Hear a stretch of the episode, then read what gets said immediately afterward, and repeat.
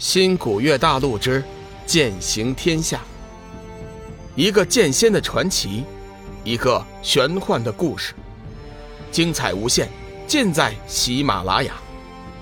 主播刘冲讲故事，欢迎您的订阅。第二百八十六集，救援缥缈。红罗仙子从震惊中恢复过来。急忙撂下了一句狠话：“大战在即，说什么也不能先弱了自家的气势。”飞花仙子冷哼一声，祭出仙剑，指着黑影：“哼，废话少说，手底下剑分晓。”黑影冷哼一声，发出了一声不屑的声音：“ 狂妄不狂妄？你们马上就知道了。”对付这么弱小的修真，根本用不着我亲自出手。我手下的这些魔兽，就能将你们举派上下完全毁灭。说着，黑影的口中发出了一种诡异的、让人无法听懂的声音，声音很响亮，几乎能传遍整个缥缈山。黑影身后的魔兽。听到那诡异的声音后，顿时一个个的精神亢奋，发出声声嘶鸣，响声震天。红罗仙子突然结起一个手印，双手之间爆射出了一道闪亮的光辉，刺的叫人无法睁眼。黑影和他身后的魔兽似乎也有点畏惧那光亮，下意识的后退了几步。就在这空档，红罗仙子急忙传音给飞花仙子撤退，同时。自己一手一个，拉走了妙儿和张婷，脚底下腾云而起，飞快地退回了缥缈大殿。黑影见四人逃走，也不急着追赶，只是口中发出了一声不屑的声音：“ 你们迟早都是我的手中之物，看你们能跑到哪里去！”停了一下，黑影突然转身，对身后的魔兽道。孩子们，该你们大显身手的时候了。众兽似乎能听懂他的人话，个个发出怒吼。一时间，万兽齐吼，那无数的吼声冲天而起，汇聚在一起，似排山倒海一般，直将天地都变了颜色。缥缈阁大殿的广场上，人头耸动，全派上下，除了一位必死关的祖师，数千弟子。全部聚集在此处，大家全都是静静的，人人俱都是面色凝重。先前的万兽齐吼，似乎已经宣判了他们的死刑。突然，魔兽再次吼叫起来，声音顿时叫天地变色，大地颤抖。一些修为低下的弟子甚至在那声音中昏倒。飞花仙子急忙说道：“这声音中含有攻击，大家不要大意，赶快以真元抵抗。”黑影似乎很喜欢这种恐惧的游戏，他并不急于驱使魔兽前去进攻，而是指挥着他们发出了一声声恐惧的叫声，企图击垮缥缈阁众弟子的精神，叫他们陷入到深深的恐惧中，体会着死亡降临的感觉。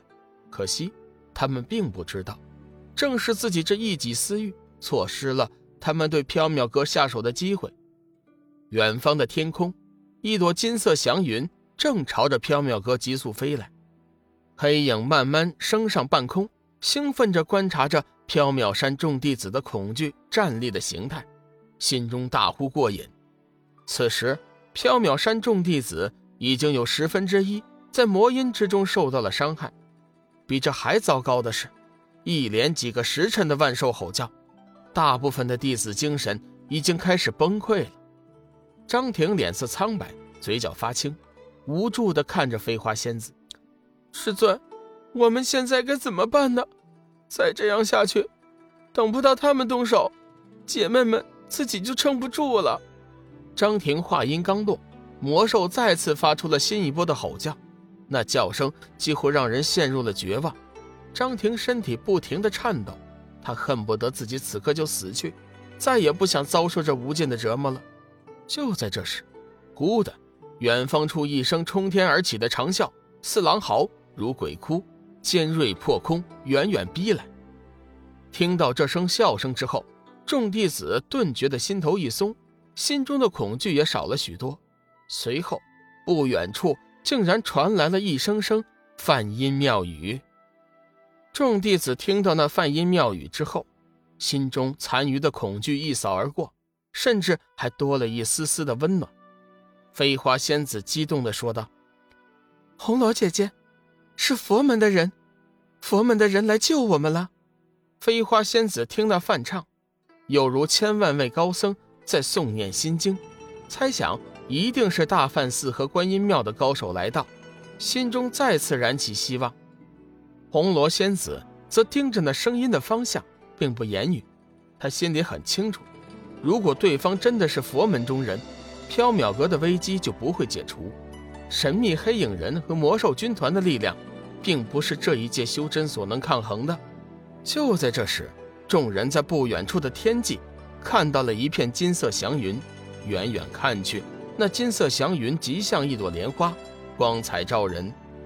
金色祥云突然慢慢的散开，里面露出了两个人影，一个眉清目秀，手持佛珠，低声诵念着经文；另一个则手持六色光剑，目光冷峻的看着地面上的魔兽。他周身环绕着一身黑气，远远看去，宛如战神一般，叫人不敢逼视。仔细看了看那两道人影，红罗仙子突然大喜，激动道：“飞花妹妹！”我们有救了，是小雨和志远，是他们来了。得到红罗仙子的提醒，飞花仙子仔细一看，半空中的两人确实就是许久不见的龙宇和小和尚志远。他微微惊讶，没想到志远小和尚的修为进步如此之快，竟然连那万兽吼叫都能够压制下去。说话间，龙宇和志远已经催动祥云飞了过来。落下云头和众人会合，先后和飞花仙子等熟人一一见礼。随后，红罗仙子急忙关切地问道：“事情可有进展呢？”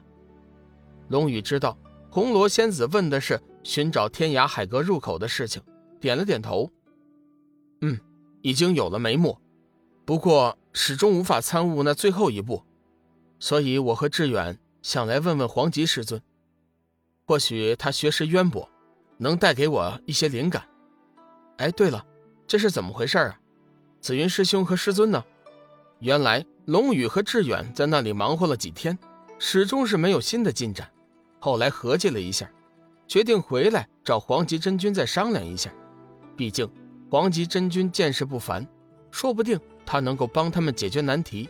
没想到这刚刚接近缥缈山。就感应到了浓烈的邪恶之气，红罗仙子急忙说道：“师尊最近几天可能就要渡劫了，紫云在圣境帮助师尊护法，你可知道那神秘黑影和这些魔兽的来历吗？”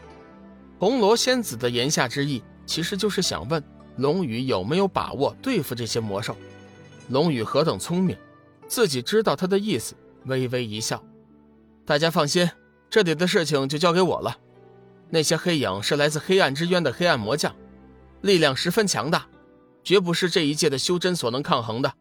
飞花仙子急忙道谢：“小雨，这次多亏你了，姐姐在此谢谢你了。”本集已经播讲完毕，感谢您的收听，下集精彩继续。